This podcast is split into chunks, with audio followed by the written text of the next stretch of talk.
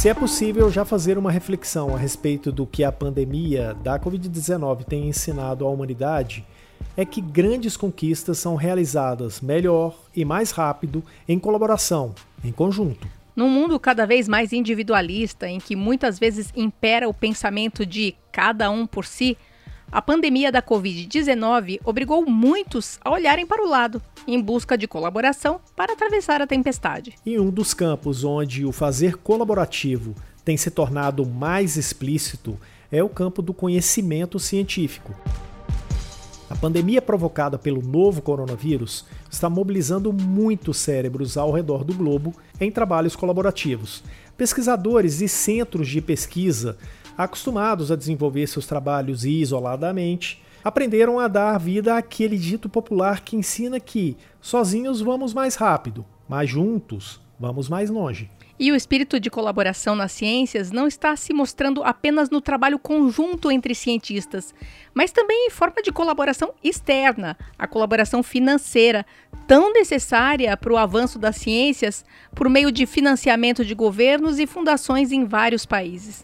Mas se a Covid-19 trouxe como legado o aprendizado sobre as vantagens do trabalho colaborativo e sobre a importância do financiamento de pesquisas, ela também expôs uma fraqueza que, indiretamente, faz travar a roda da ciência, o consumo do conhecimento científico produzido nos centros de pesquisa.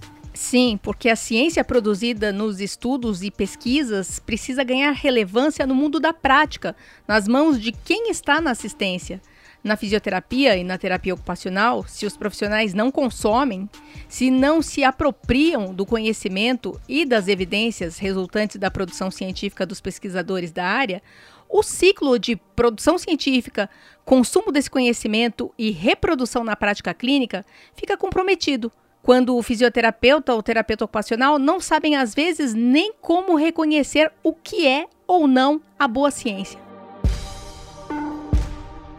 Se é correto identificar a exposição da dificuldade de grande parte dos fisioterapeutas e terapeutas ocupacionais brasileiros se apropriarem do conhecimento científico como um possível legado indireto da pandemia, então também é correto afirmar que reconhecer essa carência e trabalhar para que ela seja suprida e suprimida é um legado positivo. Um legado que fala diretamente ao espírito colaborativo que queremos destacar, porque o conhecimento científico produzido só é pleno se alguém na ponta está ouvindo e entendendo o que o pesquisador tem a dizer em seus artigos. E, por meio da sua prática, baseada nessas evidências, envia o necessário feedback que faz a roda da ciência girar. Bom, quer saber mais sobre como a pandemia da Covid-19 está remodelando as práticas da produção científica, apontando para vários caminhos que mostram a colaboração como direção a ser seguida? Então continua com a gente neste quinto programa da série que se propõe a olhar para o que será da sua profissão depois da pandemia.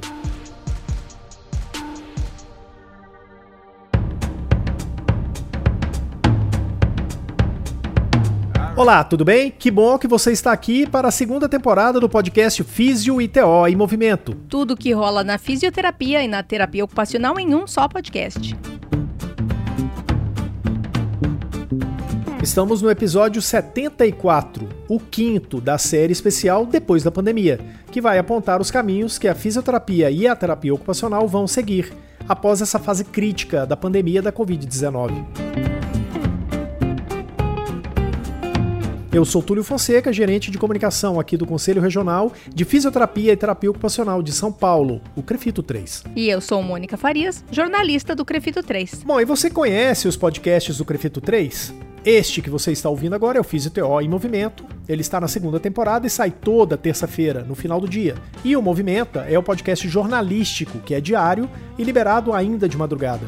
E para dar conta do recado, a gente conta com profissionais que atuam nos bastidores. Daí você aperta o play e aproveita o conteúdo onde estiver. São eles os colegas Rodrigo Cavalheiro, responsável pela edição de áudio, a estagiária de design Eduine Azevedo, que desenvolve as artes, e as ações de relacionamento são feitas pela Ana Carolina Soares. A produção do episódio tem a contribuição da estagiária de secretariado Heloísa Passarelli.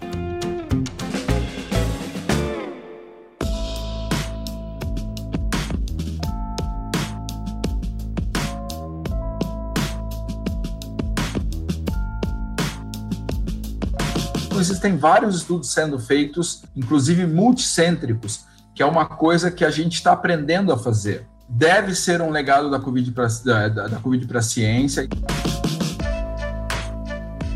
Poucas foram as ocasiões, na história recente da humanidade, que deixaram tão explícita a necessidade de se voltar a dar atenção àquele antigo conceito de unidos venceremos.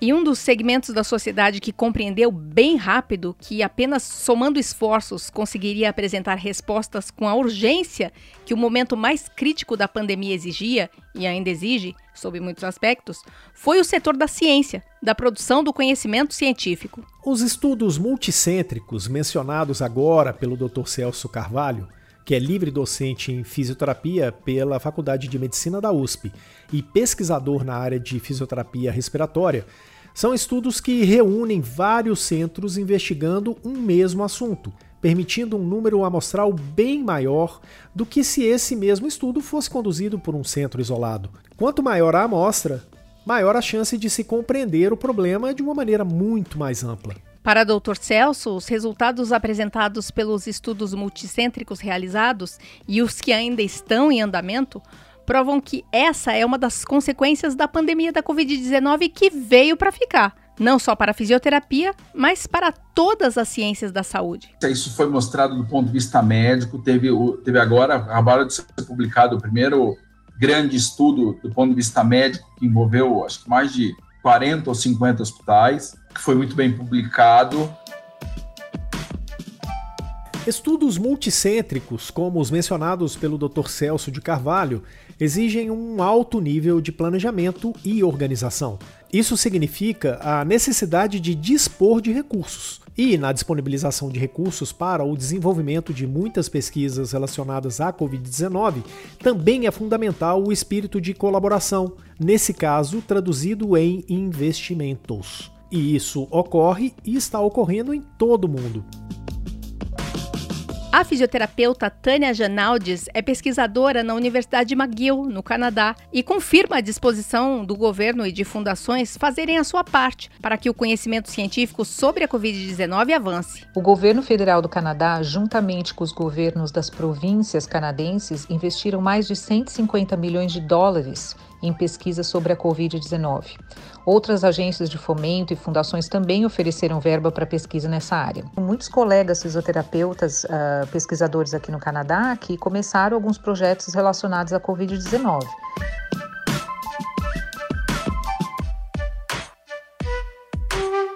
A colaboração com a pesquisa por meio de financiamento tanto público quanto privado, conforme relatado pela doutora Tânia, apoiou a movimentação de pesquisadores em todo o mundo.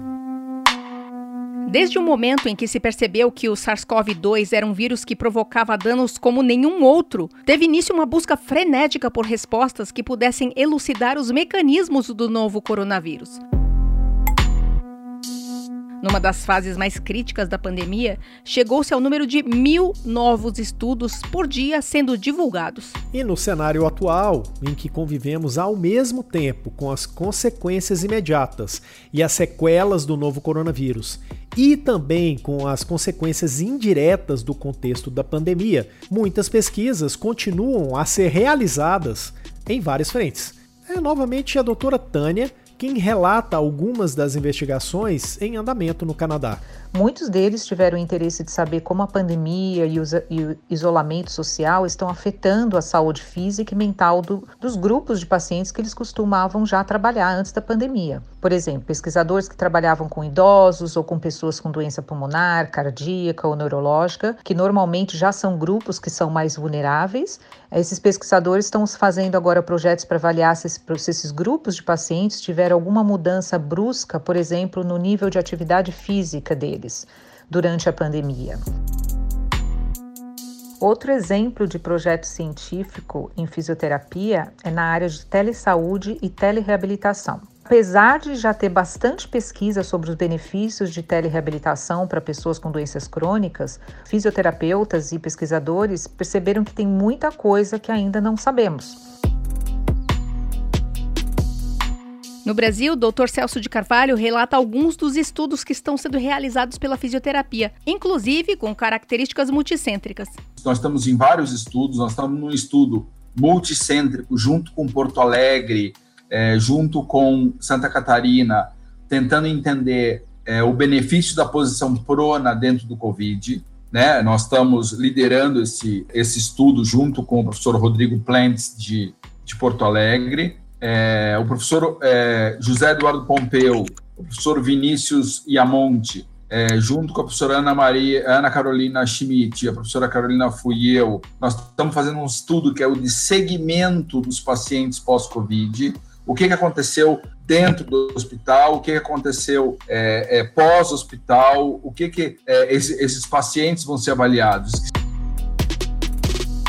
esse estudo grande ele tem várias, vários aspectos. O primeiro é entender é, o que aconteceu só com os pacientes idosos ao longo da COVID. O segundo é tentar entender é, o que, que a posição prona, é, quem se beneficiou mais, quantos por cento responderam e essas coisas. Está sendo feito com a, com a, com a Marieta Cunha, Marieta Amaral, Amaral Cunha. É, tem é, o estudo da professora Carolina Fuch está tentando entender é, o papel da fisioterapia dentro da UTI. A professora Ana Carolina Schmidt está tentando ver o que que, como é que o é, paciente com COVID ele está sendo recebido na, na, no sistema estadual de, é, é, municipal de saúde. Então, vários estudos estão sendo feitos em São Paulo. A professora Maria Aparecida Catai está liderando um estudo na, na Federal de São Carlos que é para ver a resposta cardiovascular desses pacientes. Então, tem vários estudos que estão sendo feitos.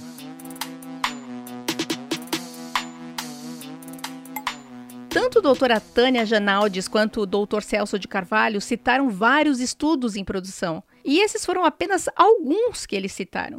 É um volume bastante grande de conhecimento sendo produzido por pesquisadores em todo o mundo. Mas, com tanto conhecimento produzido e em tempo recorde em alguns momentos da pandemia, como o profissional que está ali na ponta, olhando nos olhos dos pacientes internados em consequência da Covid-19, vai conseguir separar o joio do trigo?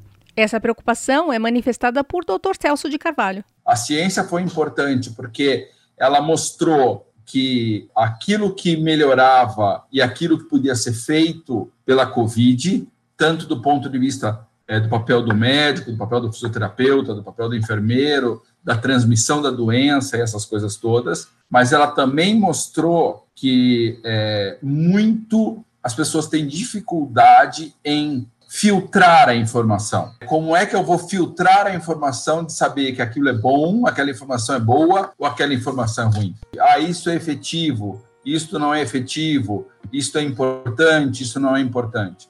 Então, uma coisa que fica claro para mim é que a maioria das pessoas não entendia de verdade como pegar o artigo científico e transformar aquilo numa compreensão para sua prática clínica. Essa reflexão do Dr. Celso de Carvalho deixa evidente o quanto as exigências da pandemia da Covid-19 sobre os profissionais de saúde deixaram explícita como nunca antes a importância do profissional estar atualizado, a importância em saber ler a ciência e a importância em ser capaz de tirar de todo um conjunto de informações o que é realmente relevante para ele. Essa constatação, mais do que um legado involuntário da pandemia para os profissionais, é motivação para que eles enxerguem suas carências e, como se diz popularmente, corram atrás do prejuízo, porque é quem está ali na ponta, na assistência, que tem a obrigação de colaborar para que as evidências científicas ganhem vida e oportunidade de serem aprimoradas, novamente por meio da investigação científica, reiniciando o ciclo de produção, consumo e reprodução. Mas se a dificuldade em compreender, ou antes ainda em filtrar o que foi produzido pela ciência é uma constatação, como reverter esse quadro?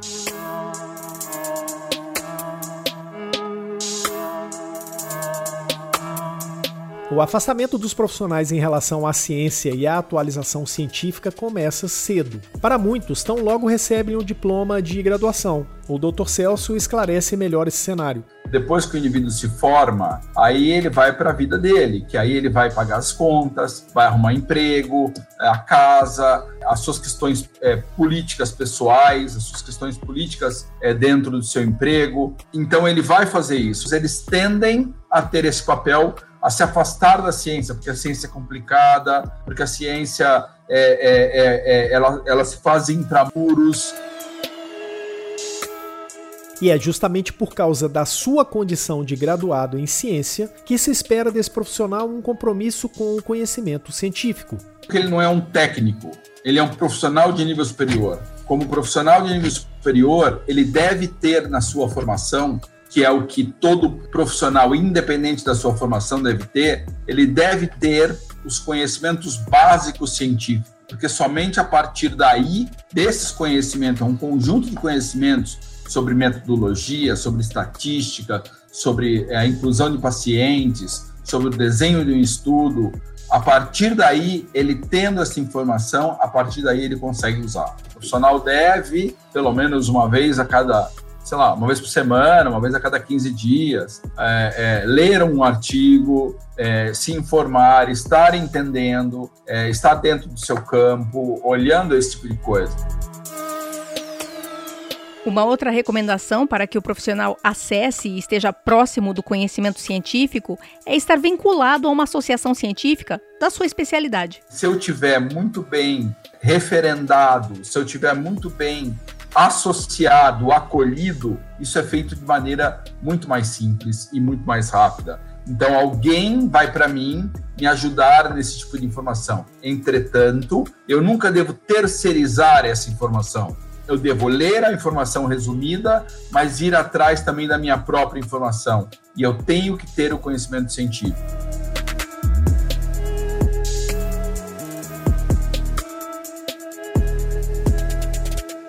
Talvez algum profissional que esteja nos ouvindo acredite que esse podcast sobre o que a Covid-19 está provocando na forma de fazer ciência não tenha nada a ver com ele. Talvez ele não se sinta convidado a ser um colaborador do fazer científico da sua profissão, por meio da sua recepção e da reprodução prática dos achados de seus colegas de profissão que estão na pesquisa. Mas em algum momento mais cedo ou mais cedo, porque a Covid-19 não existe o mais tarde, você vai ser arrastado, vai ser cobrado a entrar no universo da atualização científica, da prática baseada em evidência científica. Afinal, todos já entendemos que depois da Covid existe o pós-Covid.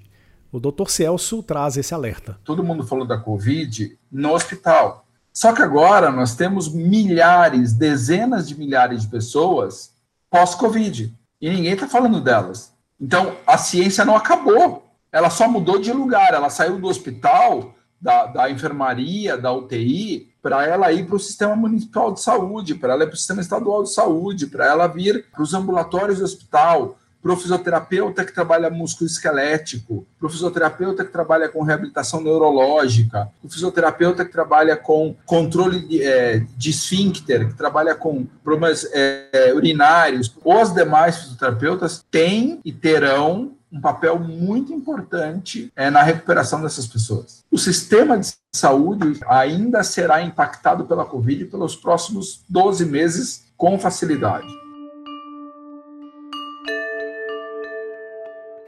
Das áreas da ciência citadas por Dr. Celso é a traumatortopedia, campo em que grande parte dos fisioterapeutas brasileiros atua. E como as questões de comprometimento músculo-esquelético não se comportam de forma tão aguda quanto os sintomas respiratórios, essa é uma área em que a ciência ainda tem mais perguntas do que respostas. Perguntas que ainda estão em formulação inicial, como explica o Dr. Marcelo Faria Silva, pesquisador na Universidade Federal de Ciências da Saúde de Porto Alegre e coordenador técnico-científico da Associação Brasileira de Fisioterapia Traumato-Ortopédica, a Abrafito Nacional. Hoje o que a gente consegue é ter uma análise maior assim em cima dos desfechos, né?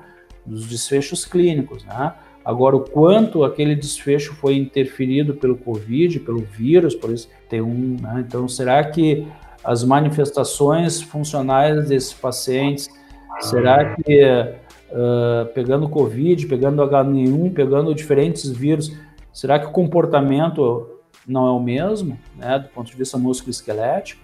Então, observe que tudo isso são perguntas de pesquisa. Se a Brafito tem que, talvez, recomendar, sugerir, é que realmente os nossos pesquisadores, né, uh, que atuam na área de traumatortopedia, canalizem esforços para tentar buscar respostas, porque essa é uma demanda social, é a demanda social do momento. Ou seja, os pesquisadores vão investigar, mas é obrigação ética e a demanda social do momento, como enfatizou agora o Dr. Marcelo, que o profissional busque as informações e as descobertas que esses pesquisadores revelaram. Informação nova surge o tempo todo na sua profissão. Se você não acredita na importância de se atualizar, e a atualização constante deveria ser a regra para todo profissional de saúde e não apenas impulsionada pela Covid-19, se você não acredita, o Dr. Celso de Carvalho tem uma explicação bastante convincente para quem acha que a produção do TCC na graduação foi suficiente como último contato com a ciência. O relato é sobre a área em que ele atua, a respiratória, mas é válido para todas as outras especialidades. O que ele viu lá atrás na graduação, mesmo que há dois, três anos atrás, já mudou muito hoje em dia. Vou lhe dizer que tudo, absolutamente tudo na área respiratória. Não existe nada da área respiratória na época que eu me formei que tem ainda hoje alguma, alguma é, base. Primeiro, é, nada se fazia para asma. Hoje em dia, o fisioterapeuta tem um papel importante, né, importantíssimo na asma. Segundo, pouco se fazia para os pacientes com doença pulmonar obstrutiva crônica. Hoje em dia, o fisioterapeuta é o ser essencial para o atendimento desses pacientes. Terceiro, nós não entendíamos o terapia intensiva. O máximo que a gente fazia era aspirar paciente. Os ventiladores eram, era na verdade tinha um pequeno ventilador que nem era que chamava é, RPPI, nem existe mais esse ventilador hoje. Então era um ventiladorzinho. Hoje em dia os, os, os, os ventiladores são microprocessados com várias metodologias, com várias é, modalidades, tudo completamente diferente.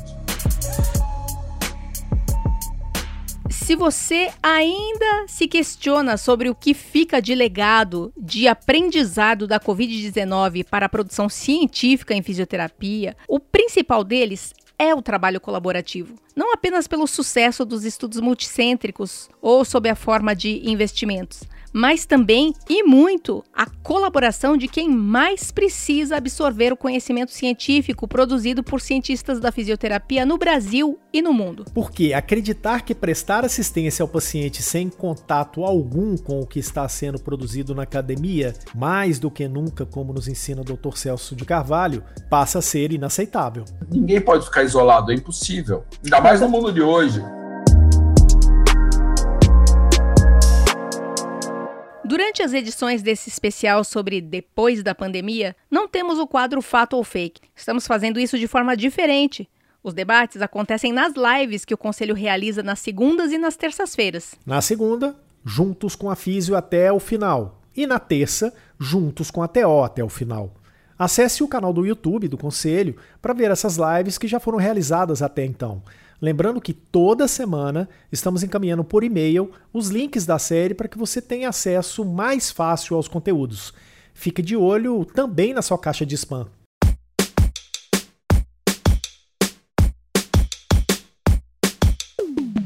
E assim concluímos o quinto programa da série especial Depois da Pandemia, nesta edição número 74 do podcast Físio e TO em Movimento. Tudo que rola na fisioterapia e na terapia ocupacional em um só podcast. Esse episódio teve apresentação minha, Túlio Fonseca, e da Mônica Farias. E a edição de áudio é do Rodrigo Cavalheiro. E aí, gostou do tema proposto para esse episódio do especial Depois da Pandemia? Compartilhe com seus colegas. E não se esqueça das lives sobre o tema. Você é muito bem-vindo lá. Até a próxima semana.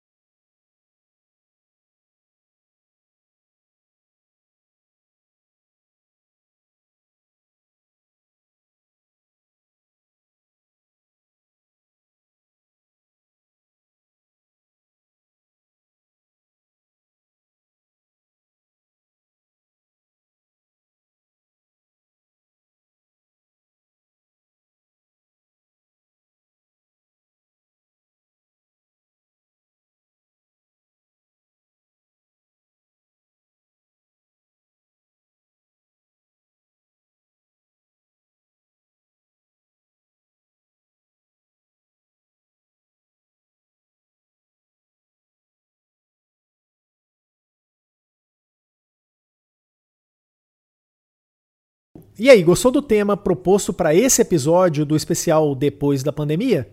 Compartilhe com seus colegas e não se esqueça das lives sobre o tema. Você é muito bem-vindo lá. Até a próxima semana. Aleluia. Aleluia.